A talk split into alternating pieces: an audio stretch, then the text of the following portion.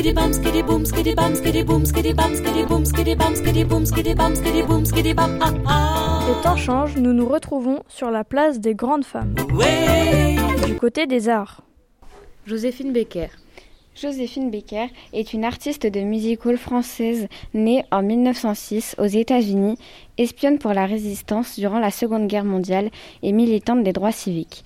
Elle naît dans une famille métissée, africaine, améri- américaine et amérindienne, très pauvre du Missouri. Dès son plus jeune âge, elle fait le ménage pour des familles riches, blanches, qui la maltraitent à l'occasion. Et elle se marie à 13 ans.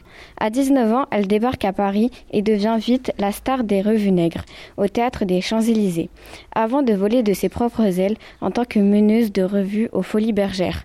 Accompagnée de son léopard Chiquita, elle devient la muse des cubistes et collectionne les amants et maîtresses. À 31 ans, lors de son retour à New York, elle fait connaissance avec la ségrégation. Suite à son mariage avec Jean Lyon, elle demande la, nationalité française. Pendant la Seconde Guerre mondiale, elle s'engage à la Croix-Rouge et fait du château des Milangues un haut lieu de la résistance.